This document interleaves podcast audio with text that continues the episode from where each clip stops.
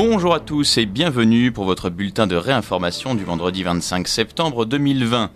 Nos grands titres, retour sur le 7 colloque de l'Institut Iliade et va-t-on vers un nouveau confinement?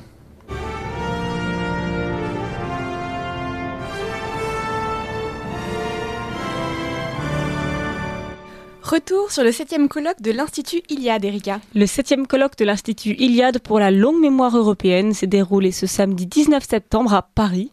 Il avait pour thème cette année la nature comme socle pour une écologie à l'endroit. Ce thème est tout à fait d'actualité à l'heure où l'on constate les délires écolo-gauchistes des édiles Europe Écologie Les Verts, des grandes métropoles urbaines, sapins de Noël comparés à des arbres morts, Tour de France considéré comme polluant et discriminatoire, caractère sexiste des terrains de football dans les cours d'école, pour n'en citer qu'un échantillon. Malgré les contraintes ubuesques résultant de la crise sanitaire, la Maison de la Chimie était, comme désormais chaque année, à son comble. Oui, d'emblée, le ton de cette journée de conférence de très haut niveau et de convivialité amicale a été donné par Philippe Conrad, président de l'Institut Iliade. Je cite Nous ne défendons pas la nature, nous sommes la nature qui se défend. Face à l'idéologie libérale libertaire qui défigure sans pitié notre monde, au nom de la logique marchande, les intervenants ont souhaité remettre l'écologie à l'endroit, prendre la nature comme socle et ainsi reconnaître la diversité du monde, différence des sexes, pluralité des peuples et des cultures, variété de paysages. Entre chaque peuple et la terre qu'il habite existe un lien immémoriel, la nature est le lieu où se dévoile notre vision du sacré, l'espace au sein duquel s'ordonne notre cité. La nature est le socle de notre identité.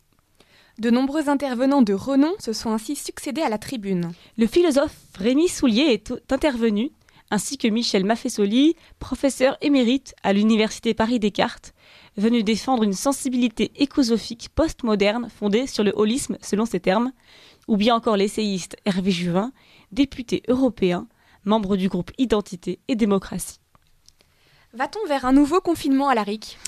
Les signaux d'alarme du gouvernement n'auront échappé à personne.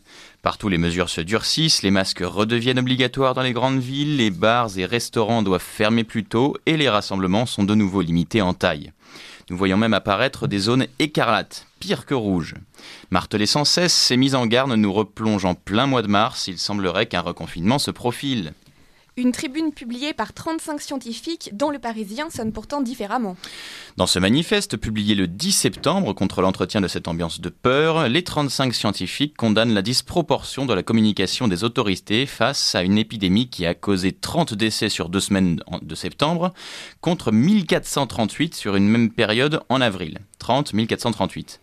Ils remettent même en question l'efficacité du confinement. Il est à noter que ce discours n'est pas tenu que par les groupes d'opposition classiques, mais par des scientifiques à l'écart de toute réflexion idéologique.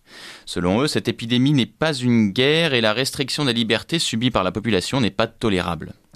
Les scientifiques en question sont, pour certains, passés sur divers plateaux. Sud Radio, France Inter, ils ont ainsi pu exprimer leur opinion concernant cette fameuse deuxième vague. Citons Jean-François Toussaint sur Sud Radio, professeur de physiologie à l'Université de Paris. Il y a une augmentation des cas, mais pas des morts. Il faut différencier cas positifs, malades et cas contagieux. Nous sommes actuellement dans une phase beaucoup plus lente dans laquelle il faut trouver des mesures adaptées et proportionnées. Fin de citation. Une déclaration corroborée par le professeur Raoult. Ouvrez les guillemets, ce n'est plus le même virus, fermez-les, signalant par là que la mortalité de la maladie est bien moindre qu'il y a six mois. Enfin, selon le professeur Toussaint, le gouvernement ne veut pas assumer l'échec de la gestion de l'épidémie.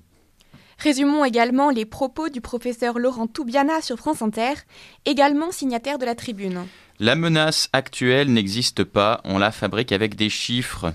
97% des personnes testées sont négatives, ce qui signifie que le virus ne circule plus. Enfin, il déplore le décalage entre le discours alarmiste du Conseil scientifique et ce que les gens constatent. Nous observons même un décalage entre le, Conseil scientifique et les rares annonces de Jean Castex, bien moins préoccupantes que prévues. Mais que nous réserve-t-on encore? Et les brefs de France maintenant, les prénoms les plus donnés en France, Aliénor Nouvelle aussi insolite qu'inquiétante après que l'INSEE ait publié en septembre la liste des prénoms les plus donnés l'année d'avant en France. C'est avec consternation que la région Rhône-Alpes détient dans son palmarès un triste record. Si à l'échelle nationale, Léo, Raphaël et Gabriel tiennent le classement, ce département se distingue.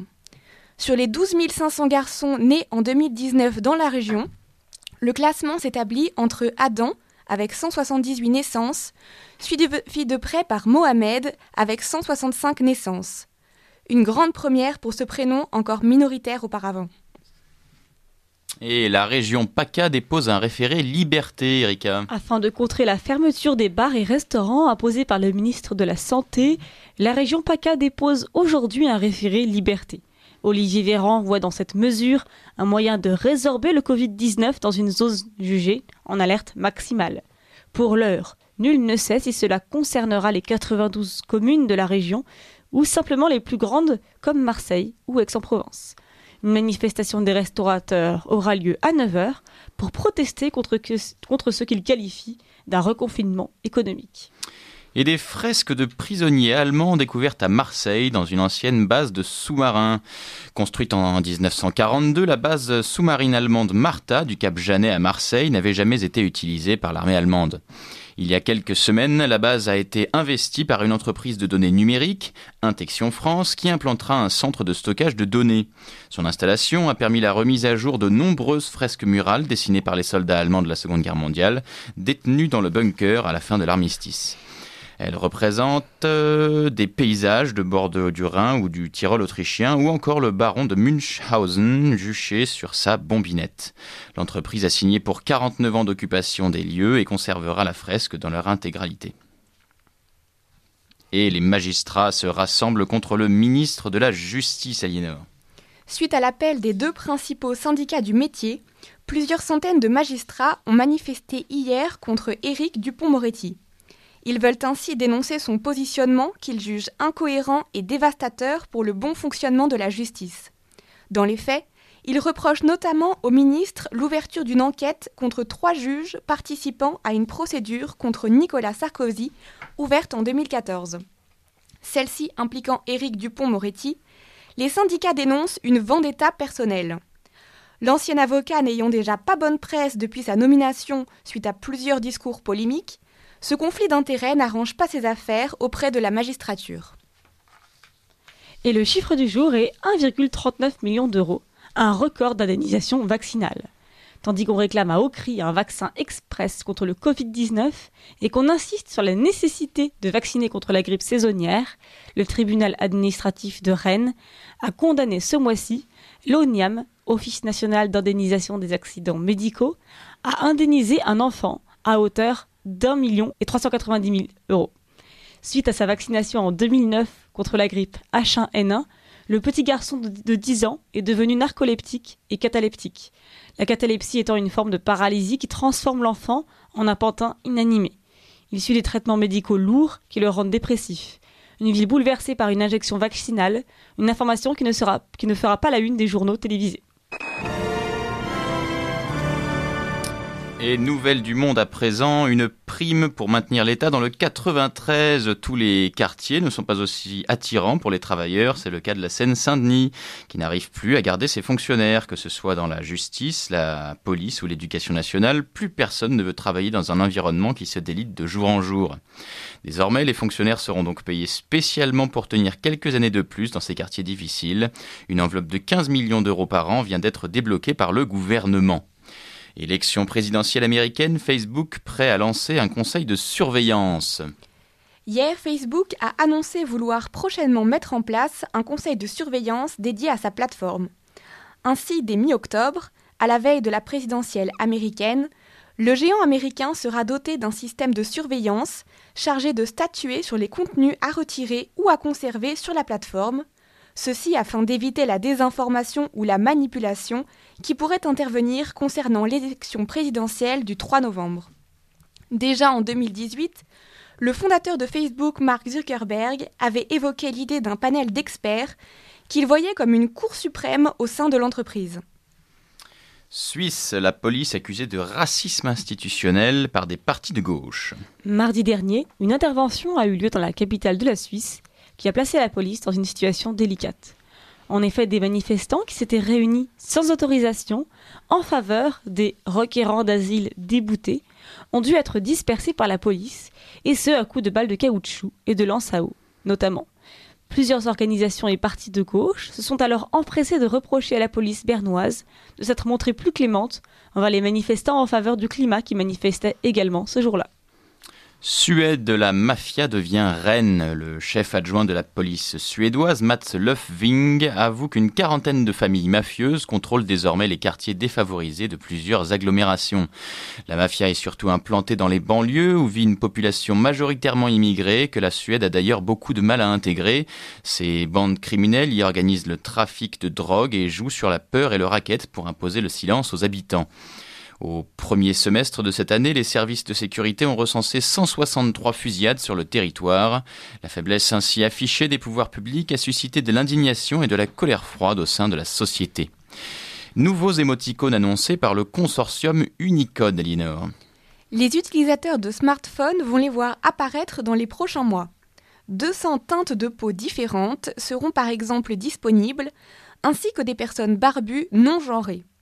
Le consortium Unicode, l'organisme qui supervise les normes relatives aux émoticônes, a annoncé le 18 septembre la mise à disposition imminente de nouveaux émoticônes pour les utilisateurs. Quelques 200 couleurs de peau mixtes pour représenter les relations interraciales, ou encore une femme avec une barbe. En mai 2019, Google était la première entreprise à lancer les émojis non genrés. Un Sud-Coréen abattu par la Corée du Nord, Erika.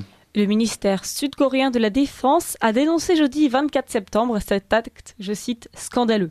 Le ressortissant sud-coréen de 47 ans se trouvait alors dans les eaux territoriales de Pyongyang après avoir quitté le navire patrouilleur sur lequel il se trouvait. La raison de sa présence hors du bateau sud-coréen reste à élucider par l'enquête, bien que la déférence ait été évoquée. Après l'avoir tué dans l'eau, les forces nord-coréennes ont brûlé le corps en l'aspergeant d'essence directement dans la mer. Cet incident se place dans un contexte de tension déjà lourde entre les deux Corées. Rappel de nos grands titres, retour sur le septième colloque de l'Institut Iliade et va-t-on vers un nouveau confinement?